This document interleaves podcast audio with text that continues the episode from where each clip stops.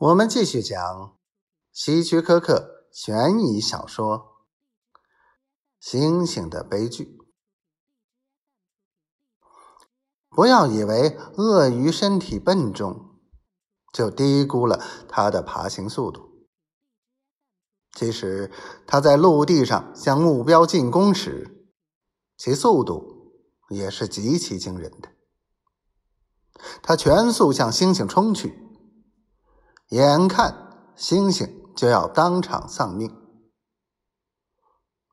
砰的一声枪响，莱森在这千钧一发的时刻向鳄鱼开了一枪，子弹不偏不倚，正中鳄鱼的右眼，鳄鱼疼得在原地打了个滚儿，惨嚎一声。飞快的逃回烂泥中。莱森的这一招果然奏效，猩猩再也不撒野了。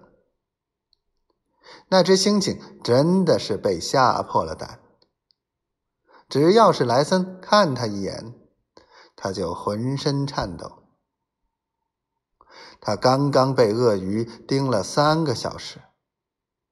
就算是人类处于这种环境下，也会神经崩溃的。第二天，当我和福伯格又去莱森的营地时，他眉飞色舞的向我们炫耀了一番，而那头可怜的猩猩则围着围着他献殷勤。你们看，莱森叫道：“现在他老实多了，我彻底驯服了他。”去！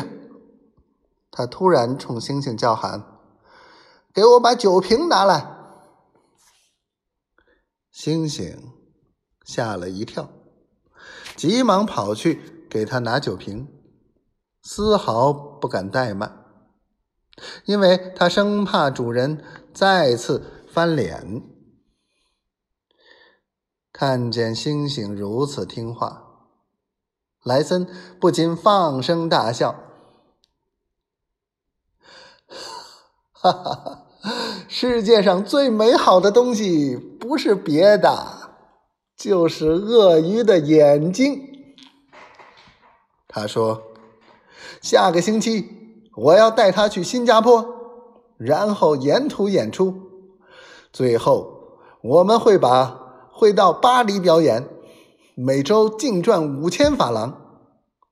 到那时候，你们会在报纸上看到我的大幅照片，上面写着皮尔莱森教授和他驯养的猩猩。